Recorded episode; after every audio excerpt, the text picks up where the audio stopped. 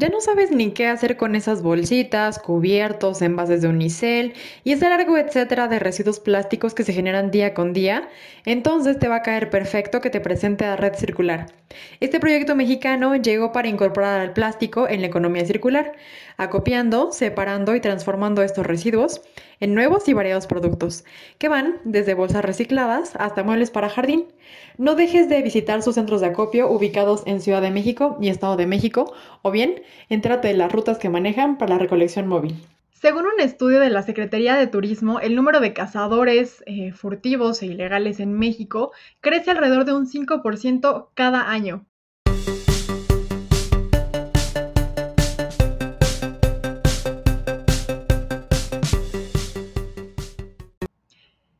Hola a todos, bienvenidos a un episodio más de Perspectiva Verde, el podcast. Hoy estamos muy contentos porque estamos retomando estas sesiones de información y de entrevistas otra vez, después de un periodo un poco largo de hibernación, eh, querramos verlo así.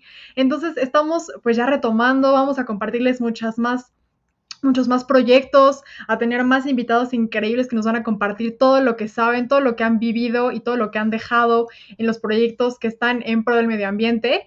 Y bueno, justamente hoy para arrancar de nuevo y salir de este ciclo de hibernación, tenemos un proyecto que em, es súper interesante y justamente tiene por ahí relación con los animales. Ya nos contará nuestra invitada si tiene alguno que, haga este sentido de hibernación y nos, dirá qué tan importante es y para qué les funciona. Y bueno, eh, sin más preámbulo, les voy a comentar un poco sobre nuestra invitada. El día de hoy tenemos a eh, Ena Buenfil. Ella nos está acompañando desde el estado de San Luis Potosí. Ella es licenciada en turismo y tiene una maestría en gestión del turismo sostenible. Además, es especialista en turismo de aventura y es fundadora de la unidad de manejo para la conservación de vida silvestre que se llama Selva TENIC. Y bueno, em, ella nos va a platicar un poco sobre este maravilloso proyecto y todo lo que, todo lo que ha logrado, todo lo que se ha construido y obviamente que también está en puerta para, para esta selva, ¿no? Así que, Ena, pues muchísimo gusto de tenerte aquí con nosotros el día de hoy y que nos vengas a platicar todo lo que ese proyecto de ustedes involucra, ¿no? Todo el trabajo, todo lo que hay detrás, todo lo que eh, representa en cuanto a conservación, en cuanto a especies. Y bueno, tú nos platicarás ya qué más es lo que abarca. Y pues bienvenida, muchísimas gracias por estar aquí con nosotros y venirnos a compartir y a abrir abrir este nuevo ciclo de entrevistas y de información. Hola Ingrid, muchísimas gracias por la invitación. Es un gusto y me gustaría empezar platicándoles un poquito cómo fue que nació esto de Selva Tenec.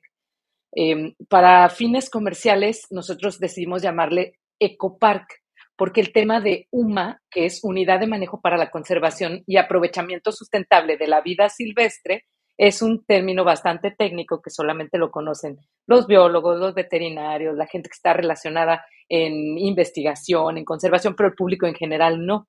Y nuestro público era precisamente el público en general y los turistas. Entonces de ahí decidimos que la UMA se llamara Selva Tenec Ecopark. Y bueno, te cuento que originalmente habíamos pensado hacer un centro de educación ambiental Arrancamos la construcción de todo esto en el 2016, abrimos las puertas en el 2018 y solo bastó un año para que la gente empezara a relacionarnos con fauna silvestre y empezaran a llegar con cajitas, con búhos, con aves, con cachorros, con todo de todo lo que te puedas imaginar, para lo cual en ese momento evidentemente no estábamos preparados fue para nosotros, nos tomó por sorpresa el tema de la llegada de todos estos ejemplares de fauna silvestre, pero también por otro lado lo entendimos, porque pues cuando hicimos una investigación previa a hacer el Centro de Educación Ambiental, fue muy triste darnos cuenta que no teníamos aquí en la Huasteca Potosina, no sé si alguna vez has venido para la Huasteca, Ingrid. No he tenido la fortuna y no sabes, me muero de ganas porque justamente hay tantos lugares que conocer y sé que es un, un, punto de diversidad muy importante, ¿no? Y hay tanto flora como fauna. Entonces, bueno, ya me imagino que eso justamente les tocó recién aperturando, ¿no? Sí, caray. Entonces, cuando hicimos la investigación, nos llevamos la gran sorpresa de que no había organizaciones que estuvieran trabajando en la conservación, de que no había organizaciones de educación ambiental, Obviamente no había centros de rescate de fauna, estábamos en ceros, en ceros. Y fue muy sorprendente porque era como, ¿qué pasó durante todas estas décadas que lleva de desarrollo la Huasteca? ¿Y qué pasaba con la fauna? ¿Y, por qué la gente todavía no, no tenía esta conciencia hacia la protección? Y como arrancaste ahorita el podcast con el tema de cacería furtiva, fue uno de los primeros videos que como organización lanzamos al aire, que era eh, sobre la cacería furtiva y explicándole a la gente que era un delito. Eh, usamos también en ese momento un oso hormiguero, que fue el primero que nos llegó, que fue víctima, su madre, de la cacería furtiva. Entonces, todo esto lo íbamos relacionando y enfocábamos como el mensaje hacia los niños de que, pues, si tu papá está haciendo cacería furtiva, estos son los daños, etcétera. Entonces, eh, pues justo diste en un punto clave que en todo México tenemos esa problemática, la cacería furtiva, entre tantas otras cosas que están afectando actualmente el ecosistema en el tema de la fauna silvestre. Entonces, bueno, pasó 2018, 2019, arrancamos recibiendo fauna, tuvimos que capacitarnos así a marchas forzadas porque ya los teníamos en la mano, entonces eh, fue como vamos a investigar las especies, la dieta, el manejo, muchísimas cosas. Y bueno, afortunadamente nos empezó a ir bastante bien en el tema de crianza artificial, que crianza artificial se llama cuando recibes ejemplares que vas a terminar de criar, ¿verdad? Porque eh, se quedaron sin, sin madres, son huérfanos, entonces arrancamos con la crianza artificial y bueno, ya llevamos ahorita tres años, cumplimos el 9 de mayo, trabajando con el tema de rescate de fauna silvestre. Oye, no, pues es que realmente ha sido una labor titánica y como bien dices, eh, ¿qué, pasó? No? O sea, ¿por qué hay esa laguna en tanto tiempo? Y sobre todo que la, la Huasteca Potosina ha sido un centro de desarrollo turístico muy importante, ¿no? Y que con mayor razón habría que estar eh, poniendo el punto sobre las IES de, ok, ¿qué pasa con los animales? ¿Qué pasa con la fauna? ¿Qué pasa con los turistas y esa convivencia entre estas especies, ¿no? Em, es muy interesante que, se hayan topado con, ese, con esa problemática y sobre todo también es muy importante que ustedes como, bueno, como profesionistas, pero también como personas civiles, se hayan dado la tarea de decir, es que aquí hay un hueco, muy, un hueco, perdón, muy grande, hay que hacer algo, ¿no? O sea, tenemos que hacer algo y que no dejaron esto en manos de las autoridades. No sé si en alguna, eh, en algún inicio intentaron ustedes acercarse para pedir apoyo a las autoridades, cómo fue esa recepción en caso de que lo hayan hecho. Y, y bueno, a final de cuentas, qué, fue lo que los, los motivó, ¿no? A seguir ese, pues con el proyecto, ese, ese camino, porque como bien dices, seguro no fue sencillo, seguramente los tomaron por sorpresa muchísimas especies, muchísimas demandas, ¿no? Que ustedes no tenían ni pensadas ni, ni en ningún momento. Entonces, ¿cómo fue un poquito ese proceso, Ena? de, te digo, esta parte de gubernamental, hubo apoyo, no hubo apoyo, se acercaron, ¿cómo fue ese, pues ese conformarse, ¿no? También como, como proyecto. Mira, esto fue bien interesante porque fue algo que tampoco nos esperábamos, de que creamos el proyecto, teníamos pues especialistas, arquitectos, biólogos y, generamos todo este esquema de lo que queríamos hacer. Y cuando llegamos a la Semarnat, nos trataron súper mal. Para empezar, la mayoría de las UMAS, que es el, eh, pues como el, término en el que se acopla todo esto que te estoy comentando, eh, la mayoría de las sumas empiezan al revés. Es decir, no llegaban con el proyecto a Semarnat, sino que por X situación ya estaban haciendo algo por lo general en un rancho y luego entonces ya les, les exigían que cumplieran con el registro. Y nosotros fue al revés, fue como, no tenemos nada en el sitio y aquí está el plano y aquí está el plan de manejo y aquí está todo lo que vamos a hacer y llegamos, hicimos una presentación ejecutiva, así todo lindo, estábamos bien emocionados por todo lo que se podía venir a, raíz de esto, ¿no? Y la respuesta de la persona que nos recibió, porque por ejemplo la delegada había quedado que ella nos iba a atender, a la hora de la hora mandó a alguien más y la respuesta de esta persona fue, no tenemos dinero. Y eso fue muy sorprendente porque nosotros no íbamos a pedir dinero, pero es como esa forma tan eh, despectiva de las instituciones muchas veces de pensar que alguien se acerca única y exclusivamente para pedir dinero. Bueno, por ahí empezamos. Después, cuando empezamos con todo el trámite, nos pusieron muchísimas trabas de no haber sido porque la delegada era una abogada, aparte que no tenía nada que ver con el ambiente, era una abogada y entonces ella, todo mundo le decía que no nos podía autorizar el, el proyecto porque aquí en San Luis Potosí la mayoría de las sumas son extractivas. ¿Qué quiere decir esto? Que venden, que producen para vender o son de cacería. Entonces, no, no había aún más de educación ambiental. Entonces era como algo que no habían visto y por ende, eh, pues lo que les pasaba por la mente es como, eso no se puede. Entonces fueron muchísimas trabas, fue ir una vez, otra vez, eh, bueno, en fin. Total que al final, pues la, la delegada nos tuvo que dar la autorización porque no teníamos algo que estuviéramos incumpliendo. Entonces, ella me lo dijo claramente, dice, todo el equipo dice que no, no deberíamos de darles la autorización, pero no me lo han demostrado legalmente el por qué tendría que darles una negativa. Entonces, bueno, finalmente ya nos dieron el registro de la UMA y arrancamos eh, la construcción y todo. Y bueno, em, pues en estos años que llevamos, desde el 2016 que arrancamos hasta el día de hoy, la primera vez que nos llegó una invitación para participar en un subsidio fue el mes pasado. Nos llegó casi, casi a punto de que cerraran la ventanilla. Entonces fue a hacer el proyecto así como de todas nuestras necesidades, porque la verdad, Ingrid, es que íbamos súper bien hasta que llegó la pandemia. Súper bien, porque no dependíamos del gobierno. Nosotros generábamos nuestro propio ingreso en todas las actividades que hacíamos en la UMA. Entonces, no dependíamos absolutamente para nada de gobierno y aparte de que todo se podía cubrir. Entonces, la UMA estaba siendo sustentable.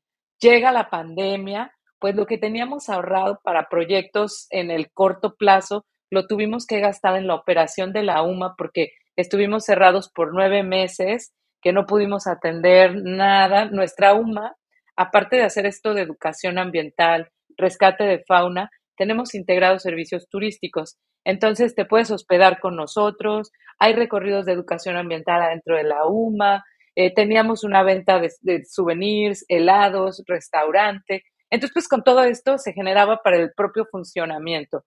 Eh, no sé si sepas o alguna vez te haya tocado trabajar con gobierno, pero depender del gobierno es muy difícil porque cuando cambia, si, tú ibas o si tú apoyaste o difundiste ideas o cualquier marca de un partido político contrario, quedas bloqueada.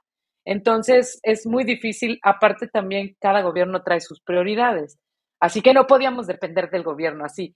Eh, para, para, cerrar rápido, no podíamos depender y, y, pues pudimos hacer como nuestra propia sustentabilidad en el tema económico y todo iba muy bien, pero cuando llega la pandemia cerramos, gastamos en la operación de, del centro, porque evidentemente aunque no estuviera abierto, hay muchos ejemplares de fauna silvestre que nos ha depositado la Profepa.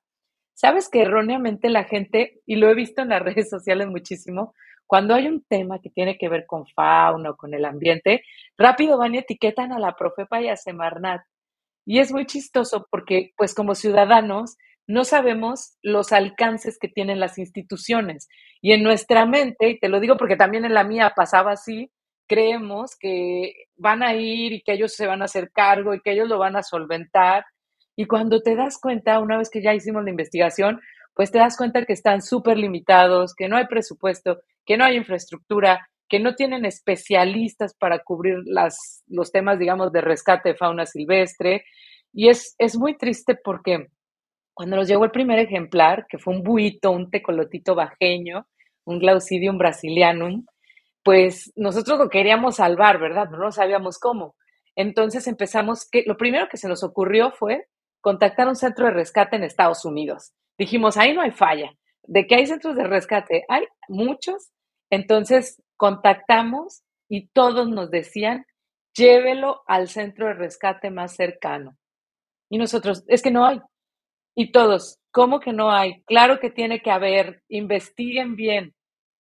Para otros países donde este tema ya está cubierto, pues se les hace como evidente que tiene que haber, sí o sí, y que de hecho debería de haber, Ingrid, sí o sí, en México debería tener presupuesto para los temas de conservación del ambiente, porque de ahí vivimos todos. Entonces, pues fue, pues fue como chocar contra la pared muchas veces, en muchos sentidos, muy triste también decepcionarnos como ciudadanos de un país donde hay tantas necesidades y luego muchas veces, todavía en la actualidad, la gente cree que el gobierno nos paga por atender estas cosas y seguimos siendo sociedad civil súper involucrados, pero hemos tratado de hacerlo lo mejor posible, Ingrid. Entonces, hacemos las cosas, queremos que queden bien, queremos que nos vaya bien, que le vaya bien a la fauna, que los lugares que hacemos estén bonitos, no nada más así, porque bueno, es bien difícil por el tema de presupuesto, pero también, pues a veces uno quiere que las cosas queden bien hechas.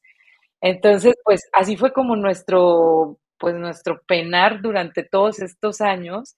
Ya pasamos la pandemia y sabes que justamente en enero habíamos inaugurado el inicio de la obra de la construcción de lo que sería la primera clínica de fauna silvestre aquí en la región.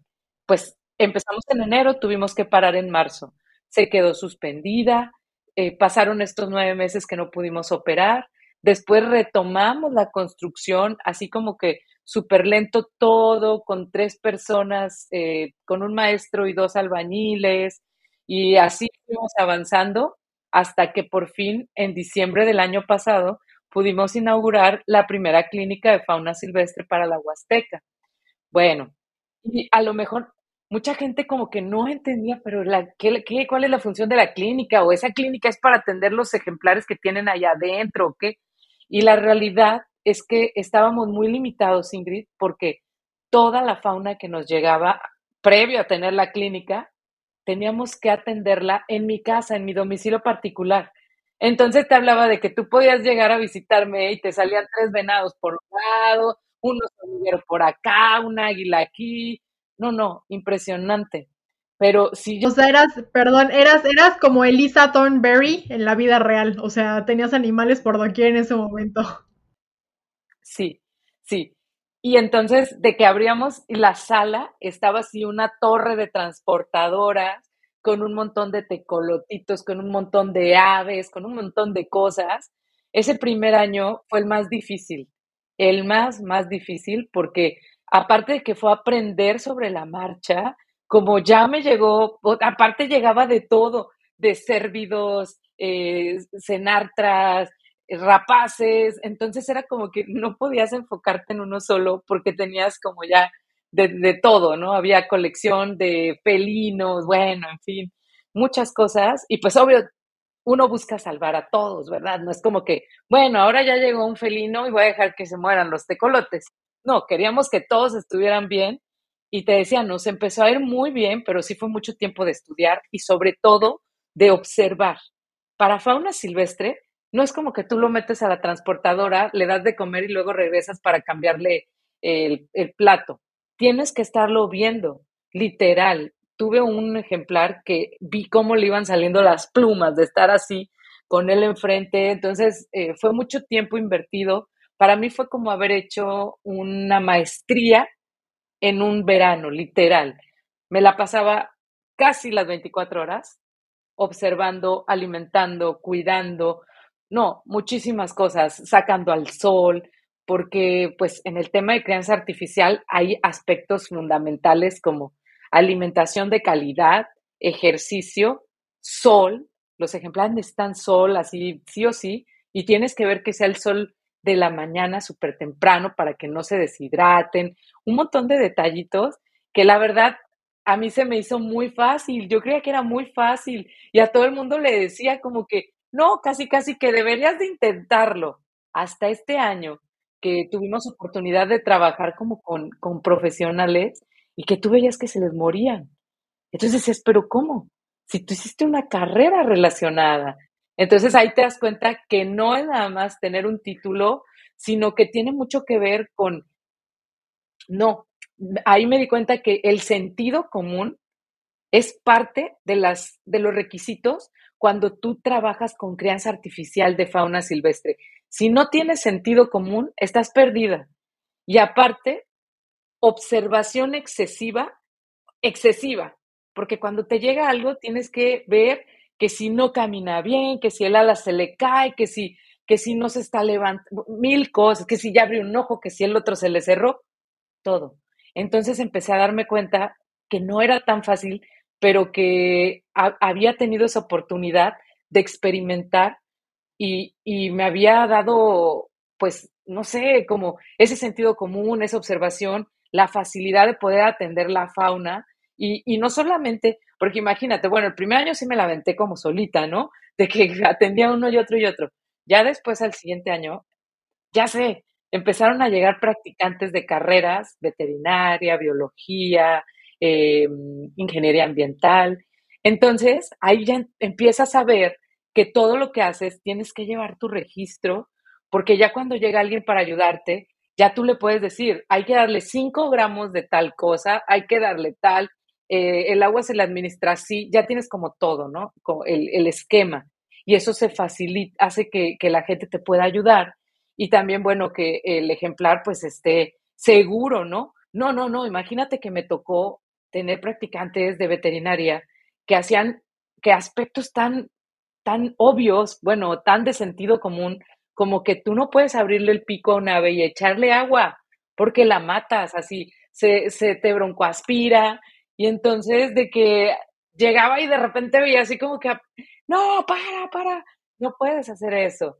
Entonces, sí, y vemos por otro lado también como toda esta deficiencia que hay en el sistema educativo, donde no les incluyen en la mayoría de las carreras de veterinaria el apartado de fauna silvestre. No, es que eso es como, como que está como opcional, ¿no? O sea, yo en, en los planes de, de educativos que he visto, está como optativa, como opcional, como...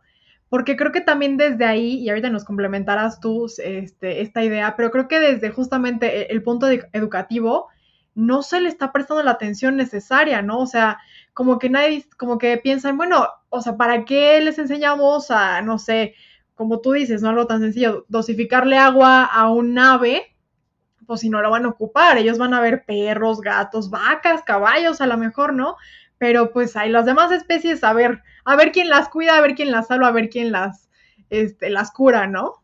Imagínate. Y aparte, es que esto es en el tema ya, digamos, profesional, pero tengo la teoría de que toda esta problemática se ha derivado porque jamás en el kinder ni en la primaria nos hablaron de la importancia de la fauna silvestre.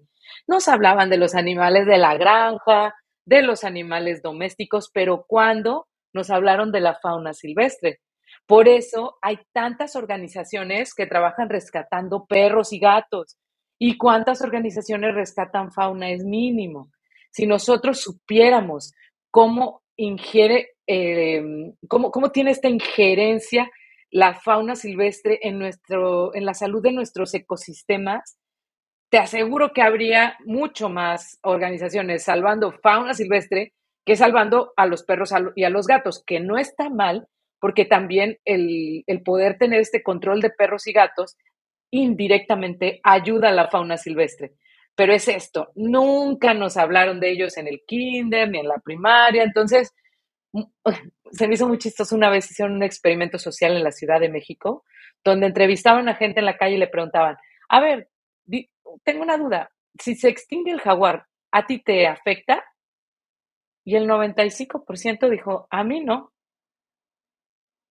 ¿Por qué? Porque estamos súper desapegados de la parte natural, no sabemos cómo funciona esta interacción, fauna, bosques, etcétera, eh, regulación de ecosistemas, servicios ecosistémicos. Es como no sabemos que todo el aire que respiramos, la lluvia que nos llega, los alimentos y la relación que hay entre la lluvia y los alimentos, todo, todo, todo, tiene que ver con la naturaleza y el equilibrio de esta.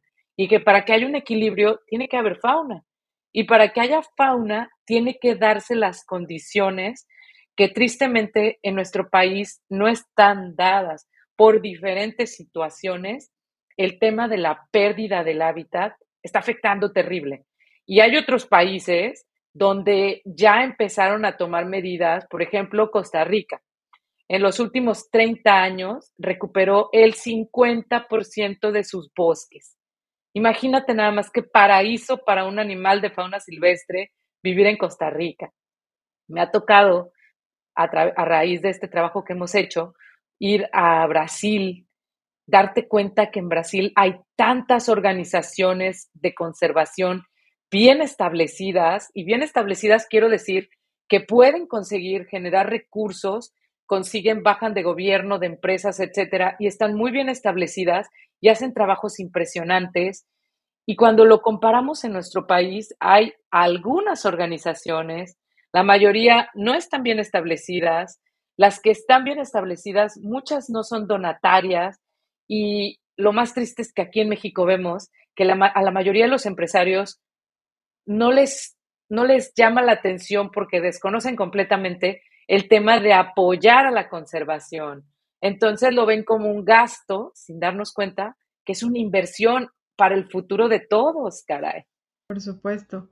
Es que justamente es un tema bien complejo, ¿no? Y como tú bien dices, eh, evidencia o a raíz de que ustedes han estado en este proyecto, han, eh, se han dado cuenta, ¿no? De, de, las grandes fallas que hay, de esa desconexión tan grande que hay entre seres humanos, naturaleza, eh, entre el ecosistema en el que estamos, ¿no? E, en el que nos desarrollamos, esa, esa falta de, infraestructura del mismo gobierno, ¿no? Entonces, es un problema que está eh, conformado por muchos factores, es, es algo muy complejo, ¿no? Lo vuelve complicado, pero justamente eh, creo que el que haya o el que empiece a haber más proyectos como el de ustedes, bueno, ya es una, una pequeña esperanza, una pequeña luz, ¿no? Y, además es una, una, labor bien importante, porque como tú bien dices, de repente es difícil hacer esa, esa conexión, ¿no? O sea, claro ejemplo de la encuesta que nos comentabas, se les hace muy lejano, ¿no? A las personas decir, bueno, pues es que yo con el jaguar, pues yo qué tengo que ver, ¿no? O sea, yo como que para qué lo veo, para qué le hago, etcétera. Entonces, es súper importante en este sentido que su proyecto, además de estar rescatando a las especies, haga esta labor de estar informando, ¿no? Justamente para que la gente haga este clic y diga, ah, es que sí es cierto, ¿no? O sea, tenemos que cuidar todo, la flora, la fauna, el medio ambiente y, somos parte de un todo, ¿no? O sea, no estamos aislados de, de, los tecolotes o de los cacomixles o de los jaguares o de cualquier especie, o sea, no estamos aislados, ¿no? Hay, hay ahí este digamos, hilos finitos, invisibles, milimétricos que nos unen a todos con todo, ¿no?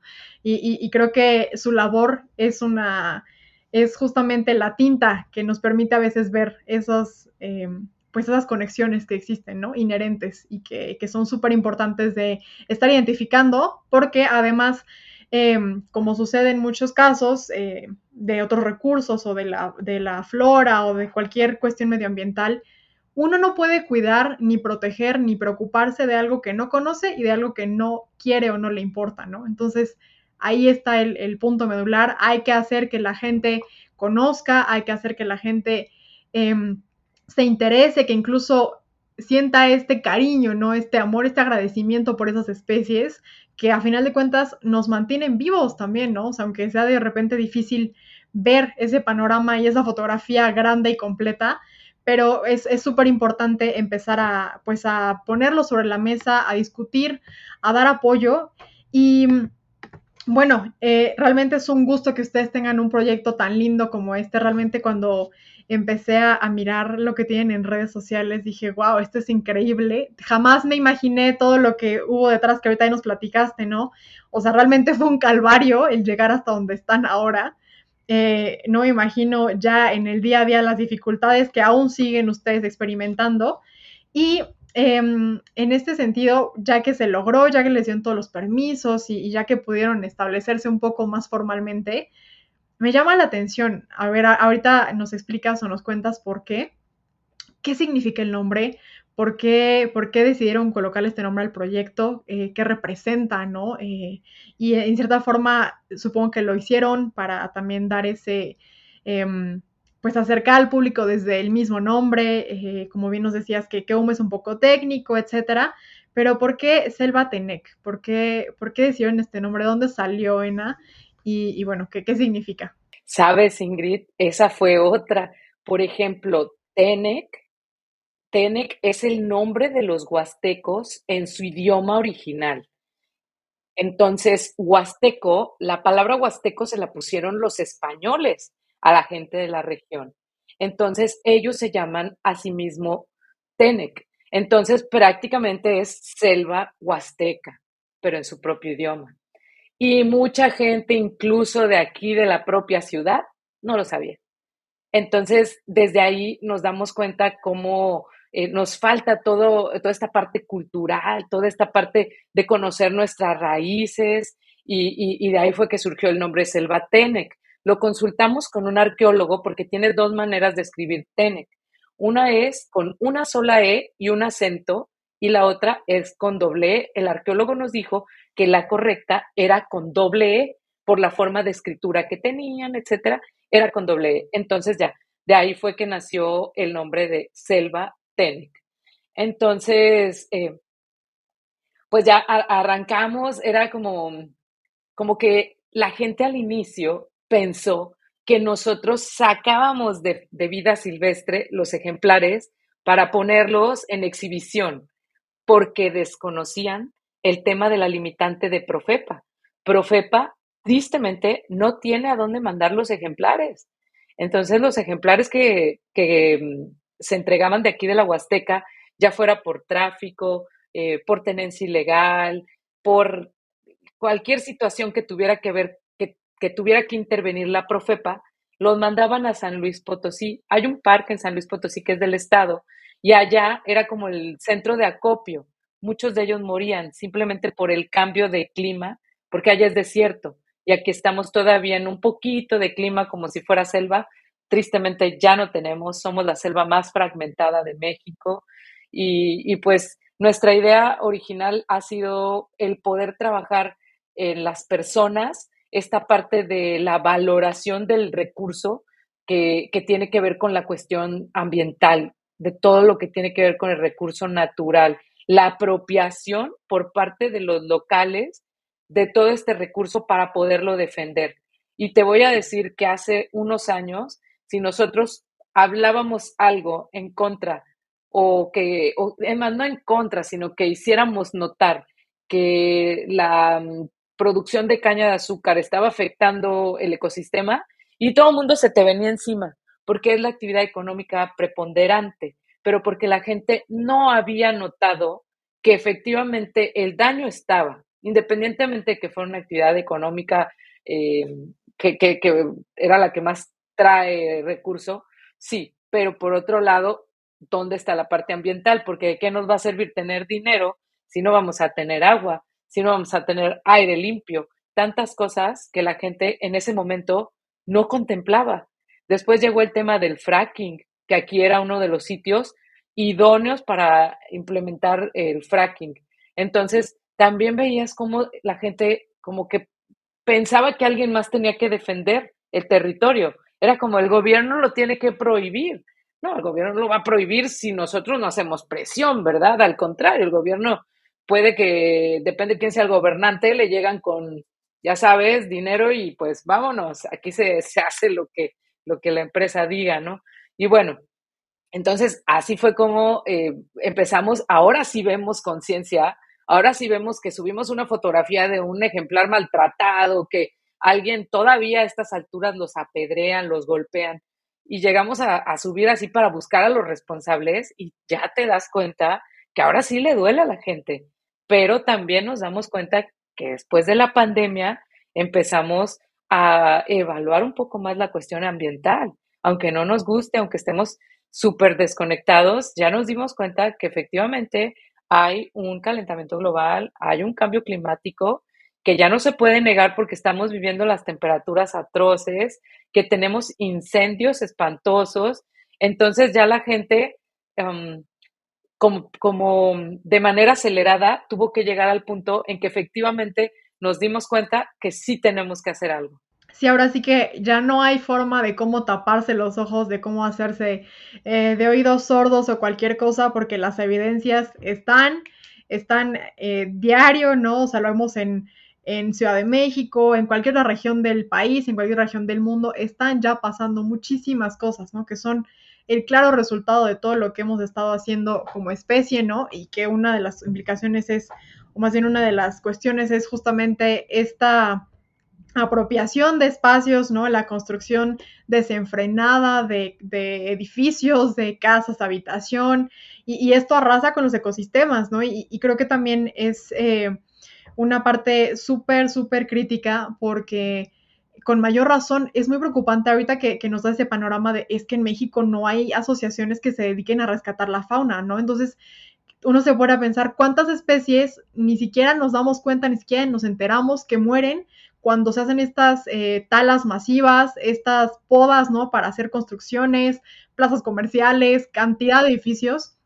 ¿Qué está pasando con esas especies? O sea, terminan muertas y nadie las visibiliza. Los medios de comunicación, al menos eh, yo no he visto o no recuerdo eh, tener algún, algún noticiero presente que diga, ¿sabes qué? Se perdieron tantas especies o se reportó un incendio acá y flora y fauna se perdió tanto o se rescataron tantas, nada, o sea, ni siquiera los medios de comunicación están dando difusión, algo que es tan importante, ¿no? O sea, eh, desde el hecho de invisibilizarlo, porque seguramente lo saben, pero es, es este, parte de cubrir esas fallas, ¿no? Y, decir, no, pues aquí no pasa nada y, no, no hay especies, no hubo, no hubo daños, ¿no? Etcétera. Entonces, es muy preocupante. Eh, pensar que en todos estos años de, crecimiento exponencial de la población y de, construcciones ha estado pasando esto, ¿no? O sea, ¿cuántos ejemplares hemos perdido en, estas, eh, en estos, no sé, 10, 15 años que, ha sido todo tan rápido, todo tan voraz y ventas y construcciones y,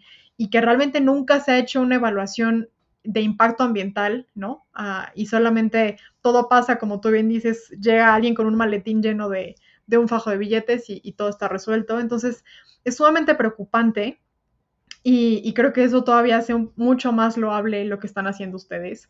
Realmente es, un proyecto que creo que tiene mucho que aportar, no solamente al, medio ambiente, sino a la sociedad también, ¿no? Porque es, esta cuestión de acercar a las personas, justo de que de que se sientan propias, ¿no? Eh, de, las especies de su región, en este caso en, la Huasteca, em, y que a veces ni siquiera conocemos tampoco, ¿no? O sea, hay tantas regiones eh, que tienen su, fauna, su flora particular y ni siquiera lo sabemos porque ya son tan escasos también los ejemplares que uno ni se imagina, ¿no? Por ejemplo, donde yo vivo, eh, afortunadamente todavía hay muchos cacomixles y de repente los puede ver uno corriendo por ahí con sus colitas, ¿no? Pero, o sea, realmente ya son pocos los lugares donde quedan especies todavía que pueden o que se han logrado adaptar, ¿no? a los cambios, a la infraestructura, a la destrucción de su hábitat natural. Y bueno, en ese sentido, tienen ustedes una labor impresionantemente grande, no difícil, como bien nos dices, porque incluso la gente que uno creería que está preparada para lidiar con esto no lo está. Entonces, también están en ese aprender sobre la marcha, a prueba y error a veces, ¿no? Seguramente. Y en ese sentido, Ena, ¿cuántas especies tienen ahorita eh, ustedes rescatando, eh, no sé, apoyando? Mira, dentro del parque, porque hay como una división, los que están en exhibición, que son los que ya no tienen posibilidad de ser liberados, de ser reintegrados al hábitat, y los que no, los que no, no están en exhibición. Entonces, de hecho, a veces, una vez nos pasó también que una persona eh, nos mandó un mensaje muy enojado, porque es que, ¿por qué promueven todos esos ejemplares y cuando vamos no los vemos? Entonces ya nos dimos cuenta que teníamos que hacer más énfasis en decirle a la gente pues que no todos se pueden ver y que su aportación nos ayuda a liberar a todos esos que no se pueden ver, ¿verdad? Y que es por el bien del ecosistema que ellos están eh, bloqueados de la vista del público. Entonces, en la UMA tenemos cinco felinos. Es el jaguar, el puma, el ocelote, el lince y el margay, que también le llaman tigrillo. Esos son en el tema de felinos. Luego tenemos cuatíes, que es, eh, bueno, el cuatí aquí en la zona le llaman tejón, es muy común, tenemos tres. Luego tenemos venado cola blanca, que es una tristeza enorme porque cada verano, eh, normalmente en verano es cuando las hembras tienen sus crías y cada verano los cazadores furtivos dejan huérfanos muchísimos. Y hay muchos que no se logran salvar porque no alcanzan a tomar calostro y es muy difícil estabilizarlos. Y no, de verdad, es, es bastante complejo trabajar con los cérvidos cuando están recién nacidos, a veces la leche no les cae bien, bueno, en fin, mil de cosas. Entonces, eh, tenemos venados también. Y martucha, tenemos una, un potos flavus, que también se le llama mico de noche. Estos son los que están en exhibición no van a poder ser reintegrados. Muchos de ellos vivieron como mascota en la casa de alguien por muchos años, otros no tienen colmillos, entonces tienen diferentes situaciones donde no nos permite reintegrarlos a vida silvestre. Ahorita, para liberación, tenemos eh, un oso hormiguero. Ah, perdón, y también hay otros seis osos hormigueros que no van a poder ser liberados, pero todavía no están integrados al parque y ahorita te voy a contar qué es lo que va a pasar. Eh, tenemos un oso hormiguero que ese ya, ya está en un proceso de rehabilitación. Tenemos dos tecolotitos megascops, tenemos ahorita cuatro glaucidium brasilianum, tenemos una cicaba virgata, tenemos un eh, Nictibius, que es un, este se llama pájaro estaca, que ese lo acaban de entregar ayer en pésimas condiciones. La gente se queda con ellos, les da de comer lo que no debe, carne de res, carne molida, que son alimentos con exceso de grasa, a un animal que es insectívoro. Y ya cuando ven que se les está muriendo, ahí ya llegan a entregarlo. Pero normalmente ya en esas condiciones no se pueden salvar. Ah, todavía están, veremos, pero ojalá, ojalá que lo logre. Y tenemos un ocelote que también está para reintegración. Entonces, tenemos dos grisones. Estos dos grisones tampoco van a poder ser reintegrados al hábitat, fueron criados eh, bajo crianza artificial. Eh, tenemos un aguililla con la blanca que también está esperando. Es que tenemos algunos que están en la UMA ya, tengo otros que todavía están en mi domicilio esperando que les construyamos su espacio en la UMA, pero hemos tenido que establecer prioridades. Entonces, la primera fue la clínica. Gracias a la clínica, ya no tienen que vivir aquí, en casa, en contacto con el perro, cosas que nos, no nos permitían hacer un proceso de rehabilitación correcto. Ahora, ya que está la clínica, listo. Están bloqueados del público, están atendidos, están bloqueados de, de animales domésticos y preparándose para ser liberados. Entonces, ah, tenemos un búho cornudo también que va para liberación. Entonces, se tuvieron que quedar en espera de su espacio varios ejemplares. Los dos grisones están esperando espacio, los seis osos hormigueros están esperando espacio, el aguililla, incluso el margay, que es el tigrillo, tuvimos que dividirle el espacio al ocelote para que el tigrillo pudiera vivir al lado porque no teníamos dónde ponerlo. Justo vi un video muy chistoso que tienen en su Instagram donde están justamente divididos y, el tigrillo es, es, fiera, entonces está intentando molestar a su compañero de celda. Y, y, entonces se le avienta y le avienta el araña. Muy chistoso, muy simpático. Se ve que es súper activo, bien pilas. Sí, decíamos, era como un pitbull contra un chihuahua. y bueno, y afortunadamente lograron adaptarse. Es decir, ni al ocelote le interesa molestar al tigrillo y el tigrillo no vive estrés porque está al lado del ocelote. Entonces, se logró, pero no es lo ideal. Obviamente, cada quien tiene que tener su propio espacio, porque hay un momento en que en vida silvestre el, el tigrillo sí podría ser el alimento del ocelote por el tamaño. Entonces, eh, bueno, eh, ahí estamos en, ese proceso. Te digo, le dimos prioridad a la clínica, que de verdad no nos arrepentimos porque nos ha permitido hacer estos procesos de, aislamiento para varias especies. Ya liberamos también un cacomixle que pasó por ahí su rehabilitación en la clínica. Entonces eso nos ha permitido como ampliar el espacio y, poderlos tener ya eh, separados. Bueno, ¿y qué es lo que sigue ahorita? Como ya te decía, están seis osos hormigueros en el espacio de uno, porque únicamente teníamos uno y jamás creímos que íbamos a tener una lluvia de tamandúa mexicana literal, nos llovieron el año pasado. Era uno una semana, las otras semana otra, la otra, otro, otro, otro. Llegamos a tener ocho tamandúas de manera simultánea.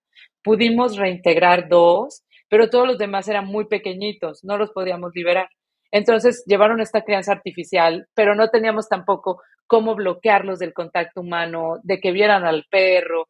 Entonces ellos ya no son candidatos a liberación se van a quedar para educación ambiental, se van a quedar para reproducción, porque también pensamos en poder hacer un programa donde, las crías que nazcan de ellos las podamos eh, mandar a vida silvestre. Y bueno, tantas cosas que queremos hacer, pero ahí vamos. Y eso es lo que sigue ahorita. El próximo mes vamos a tener la inauguración del primer centro de rescate para osos hormigueros en México ya en breve, nada más estamos como eh, terminando los, detalles de la construcción y todo, vamos a mandar eh, la notificación a oficinas centrales de Profepa para que ellos puedan a su vez avisar a sus delegaciones que cualquier caso de oso hormiguero lo podemos atender directamente nosotros. Pero estamos hablando atender desde ir por él, porque no podemos esperar a que se maneje todo el tema administrativo, tardan muchísimo en, la cuestión eh, de gobierno para poder movilizar un ejemplar, mucha, mucha, y eso le puede costar la vida. Entonces, es como que ahorita nos estamos preparando, sí, el tiempo es, es oro cuando son neonatos, sí. Entonces, nos estamos preparando para tener todas las herramientas para que en cuanto haya reportes, vámonos, inmediatamente vamos, lo recogemos, se le atiende, llega, se pone en su área de aislamiento, etcétera.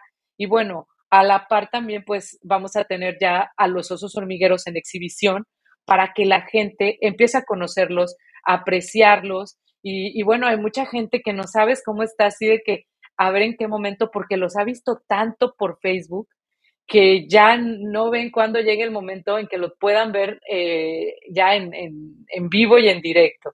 Entonces ya el próximo mes los vamos a, y aparte también que imagínate ya seis adultos en el espacio de uno, es como que ya afortunadamente se llevan bien, pero de repente si hay una que otra agresión, que juegan rudo, entonces, pues sí, ya necesitamos así como que tengan su espacio. Incluso tenemos uno que empezó a, desarrollar una estereotipia, ya nos surge, pero no lo hemos podido llevar más rápido por, pues por todos los problemas que hay en medio, entre qué personal, eh, para poder ayudarnos a construir, eh, recurso. Y, y te decía, conseguir recurso es bien complejo, bien, bien complejo. Entonces estamos hablando que lo que hemos construido lo hemos hecho con el recurso que nosotros mismos generamos y en una porción muy pequeña, un 30%, digamos, eh, es lo que proviene de donativos, de las personas que nos ayudan, de nuestros colaboradores que tenemos de Facebook, que luego también voy y veo así como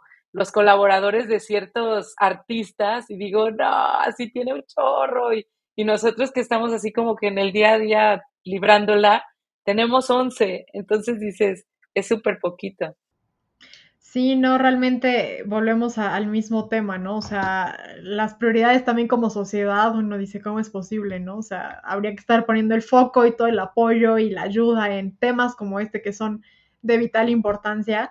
Pero mira, es una muy buena, buena noticia que, que vayan a tener ya este centro, ¿no? De esos hormigueros, que además el primero en México, eso está increíble. Eh, la verdad, no sé muy bien en qué otras regiones haya osos hormigueros así como en abundancia como por allá, pero eso ya es una pues un espacio, ¿no? Para ellos, para tener a esa especie un poco más resguardada y todo. Em, sí, por ahí los, los hemos visto, a los osos son muy, muy peculiares, ¿no? Creo que son animales muy curiosos, muy activos también. Eh, y bueno, qué mejor que también vayan a estar pues para eh, empezar a educar a la gente, a que los conozcan, a que se encariñen, ¿no? Con ellos de cierta forma, porque eso nos ayuda a la protección de, la, misma especie. Em, y, en, este sentido, em, obviamente ya, ya nos has contado, ¿no? Todo lo que ha sido y lo que ha implicado armar este proyecto, todo lo que tienen que seguir sufriendo día con día, ¿no? Em, y, bueno, todas las especies que tienen, que, son muchísimas, porque además, o sea, no es lo mismo cuidar a un gato o a un perro que a cualquiera de estos animales, ¿no? O sea, tienen muchísimas particularidades, necesidades especiales, son todos diferentes, ¿no? Además de eso, cada uno tiene su personalidad, aunque sean de la misma especie, entonces, con todo siempre es un aprendizaje constante, ¿no? Siempre hay que estarlos, como bien dices, observando, analizando, este, para cuidarlos de la mejor forma. Y Em, me parece muy interesante que, hayan logrado, ¿no? Tener esta, pues, diversidad, a final de cuentas, de especies y que los tengan en recuperación y que afortunadamente muchos de ellos se han podido reintegrar a, su hábitat, em, que hayan podido hacer esa reinserción. Y en ese sentido, Ena, ¿cómo dan ustedes seguimiento a las especies que llegan a liberar, ¿no? O sea, después de que pasan por su rehabilitación, por su recuperación, lo que necesiten, ¿cómo dan ese seguimiento? ¿Qué, qué es lo que hacen para esas especies? Ay, qué bueno que dijiste, porque ese es un punto clave que ahorita nos tiene bien angustiados con el brujo. Brujo es el oso hormiguero, él vino de los Tuxtlas y es el primero que sí pasó una, un proceso de rehabilitación diferente, y, pero estamos en el dilema de su liberación.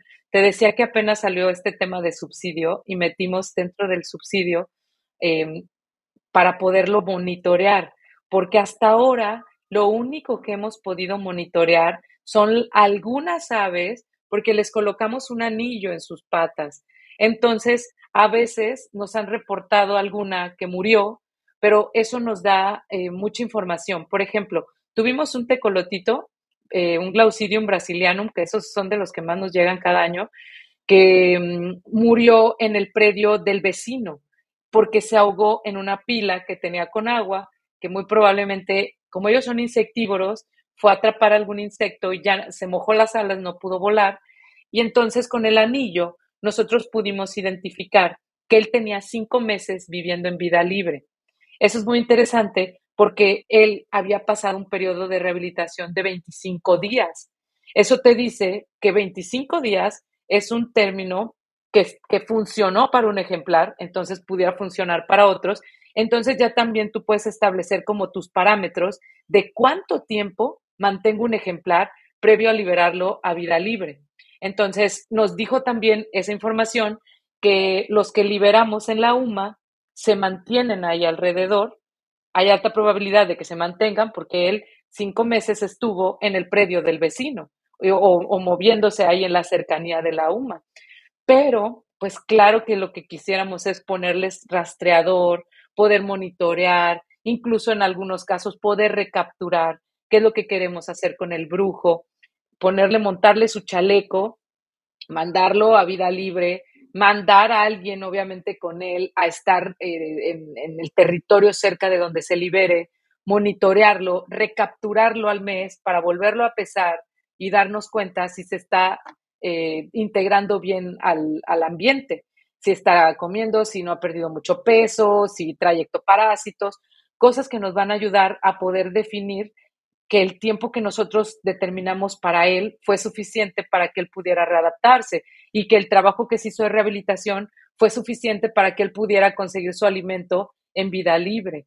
Entonces, y si no, todavía estamos de verdad que en el dilema de pensar si lo mantenemos para, para, para reproducción, si no, si no obtenemos el transmisor, o qué hacemos, ¿verdad? Porque es, es, es como, sí, es un dilema, dice, se, se invirtió mucho tiempo, esfuerzo, dinero en su crianza artificial para que a lo mejor lo liberemos y se muera a los cuantos días porque no se pudo adaptar, ¿no? Entonces, el tema del monitoreo ayuda mucho a, a poder evaluar estas decisiones.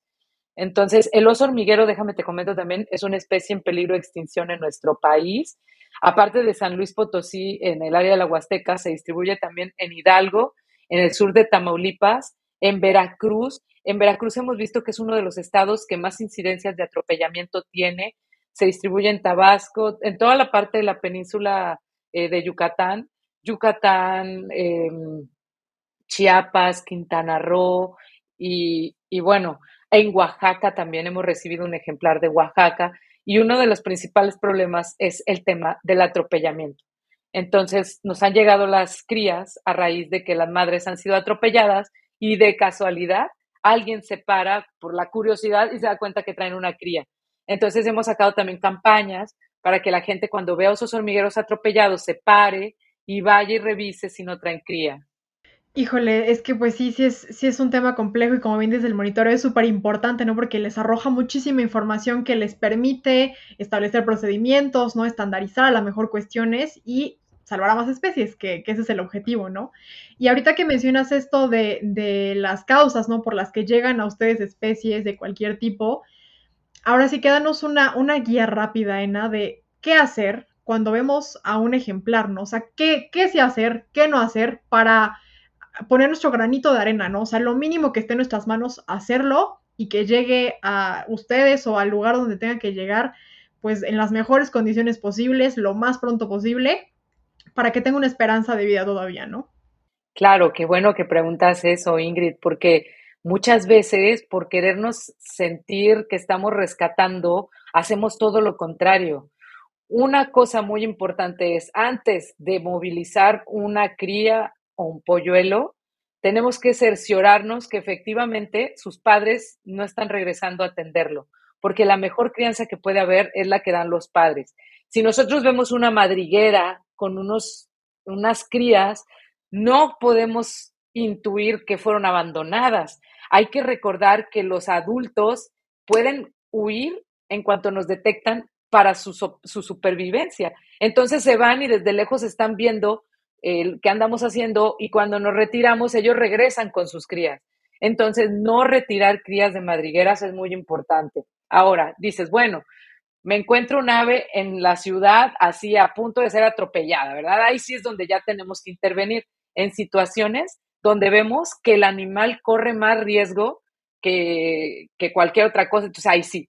Y es muy importante que usemos algo para poderlos eh, capturar porque muchas veces son rapaces, nos pueden morder, bueno, nos pueden picar, nos pueden clavar las garras, eh, depende qué animal sea, nos puede lastimar.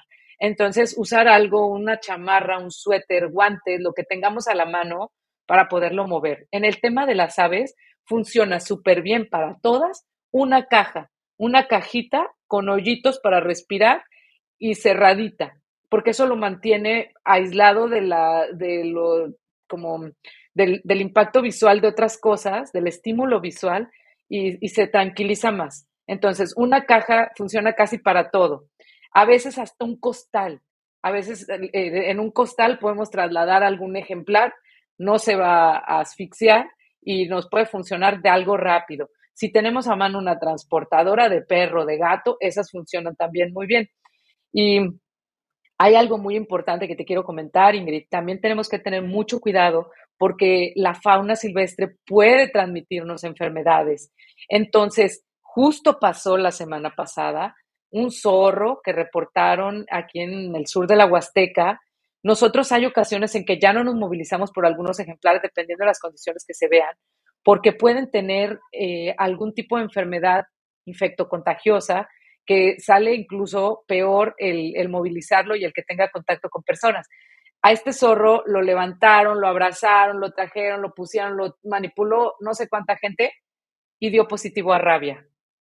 Entonces, eso es algo bastante grave. Por eso, si nosotros, sí, totalmente, si nosotros llegamos a ver un ejemplar que está tirado por completo y no, se, no, no es porque lo atropellaron, no es por algo que evidentemente podemos definir que le pasó, es mejor no tocarlo hacer un video, un, fotos y video y reportarlo a Ecología, Protección Civil eh, o a ver a quién que sea una autoridad para que le puedan dar un manejo a través de ellos, ya con más cuidado, con, aunque sabemos que a veces estamos bien rudimentarios en Ecología y Protección Civil de los municipios, pero bueno, al menos unos guantes sí tendrán.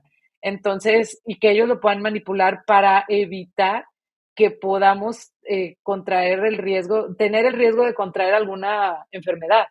Entonces, sí ser muy cuidadosos. Animales postrados, eh, por alguna razón, o que tienen así como algún tipo que parece como tic, ah, nervioso, es mejor no manipularlos, porque son situaciones que por lo general eh, ya no pueden ser rescatados, ya se tienen que eutanasiar, entonces, pero sí nos pueden transmitir algo.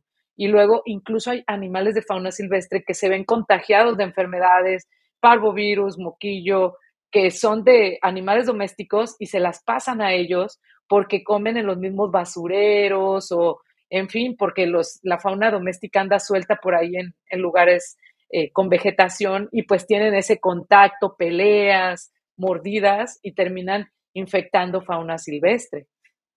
Totalmente. Entonces, eh, bien importante lo que comentas, ¿no? Tener siempre también la protección para uno mismo, ¿no? Reportar. En este caso, que, que ella me dejaste la duda, ¿no? Porque como bien dices, a veces no, o sea, no sabemos a quién avisarle qué hacer, ¿no? Eh, seguramente cada, cada entidad tendrá una autoridad que pueda hacerse responsable, pero generalmente, ¿a quién podemos acudir para ese tipo de situaciones? a ecología y protección civil en los municipios pequeños y hay algunos lugares en las ciudades grandes, ahí sí hay uno que otro centro de rescate. Por ejemplo, en Guadalajara hay centro de rescate de fauna silvestre. si no me equivoco, en Jalapa también hay donde alguien atienda. En Ciudad de México seguramente también habrá una unidad eh, ambiental o una unidad de protección para la fauna. En Nuevo León también tienen, entonces, pero son como muy lugares muy aislados y básicamente en ciudades grandes. En el resto de los lugares es protección civil y ecología y ellos por lo general tienen contacto con Profepa y Profepa por lo general tiene por ahí el contacto de algún médico veterinario que cuando hay estos casos eh, puede intervenir. Perfecto. Pues yo creo que es muy importante que, que, todos tengamos al menos esta información muy básica, ¿no?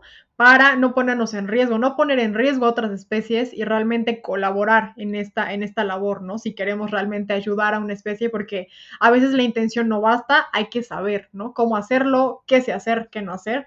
Y pues, eh, Ena, se nos ha agotado el tiempo, pero este es un tema súper interesante, es lindísimo. Ojalá nos pudieran en otra ocasión contar más acerca de las especies, ¿no? Porque debe ser bien interesante convivir con ellas día a día, verlas recuperarse, ver cómo se reintegran, ¿no? Cuando es posible. O sea, debe ser una chulada, en serio, lo que, lo que ustedes experimentan eh, en su labor. Eh, pero bueno, por mientras, muchísimas gracias por, por, compartirnos todo esto. Realmente es un proyecto increíble y que merece todo el apoyo y, toda la, buena vibra y que, le siga yendo muy bien esto de los ojos hormigueros es una súper buena noticia. Y bueno, justamente para que la gente tenga más información, para que podamos visitarlos, ¿no? Si queremos, podemos apoyar de la manera en que tengamos posibilidad de hacerlo. Compártenos tus redes sociales, Ena, cómo los encontramos, eh, dónde podemos acercarnos y contactarles.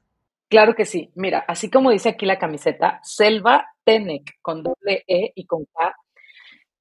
Punto com, esa es la página que tenemos ahorita, que es como la integración de los servicios turísticos con el rescate de la fauna.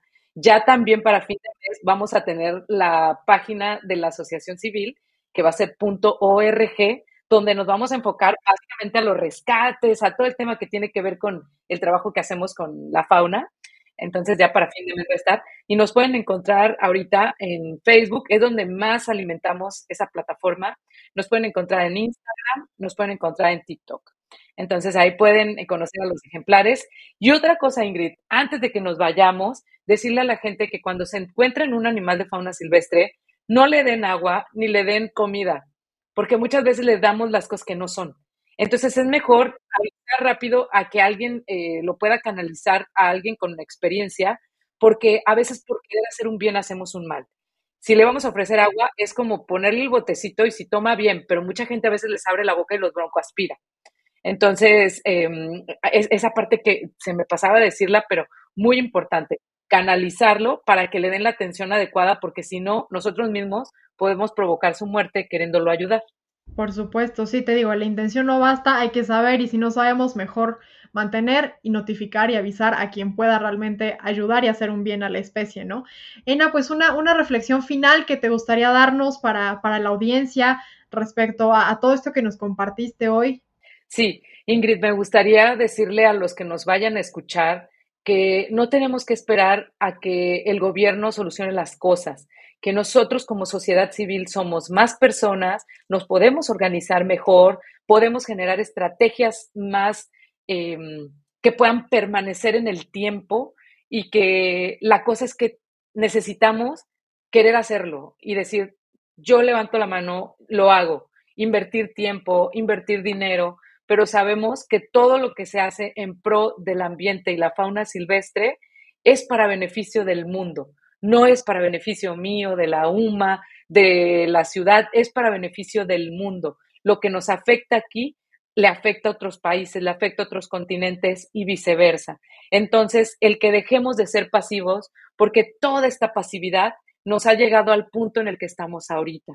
Hay que reconocer nuestro, nuestro poder como sociedad civil para presionar a que las cosas ocurran, para dirigir eh, los esfuerzos a que las cosas pasen, para presentar proyectos que sean en pro de la flora y la fauna silvestre. Totalmente, qué bonita reflexión, justamente englobando todo esto que, comentamos y dándonos este sentido, ¿no? De pertenencia, que no somos seres aislados y no somos más ni menos que otros, todos estamos conviviendo en este planeta y hay que hacer lo que nos toca y lo que está en nuestras manos, ¿no?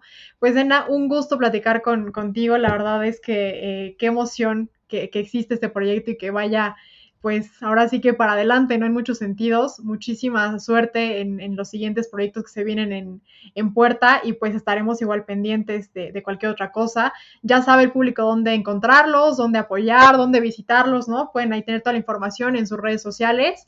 Y pues a toda la audiencia, muchísimas gracias por escuchar un episodio más. Em, Esperamos les haya sido de utilidad y les haya sido tan interesante como a nosotros, porque realmente eh, fue, fue maravilloso conocer sobre este tema, reanudar las emisiones con un tema tan bonito, con un proyecto tan lindo y, con mucho corazón, porque se nota que, que no ha sido sencillo, pero aquí están de pie y siguen para adelante. Así que bueno, si les gustó el episodio, no se olviden de seguirnos también en todas las redes sociales. Aparecemos en todas ellas como Perspectiva Verde.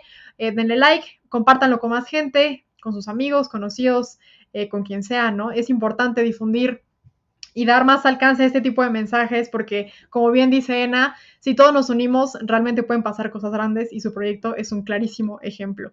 Muchísimas gracias a todos, a Rodrigo en producción, muchas gracias eh, por estar por allá y sorprendernos también con, con este regreso. Y pues bueno, nos escuchamos en el siguiente episodio, que estén todos muy bien, hasta la próxima.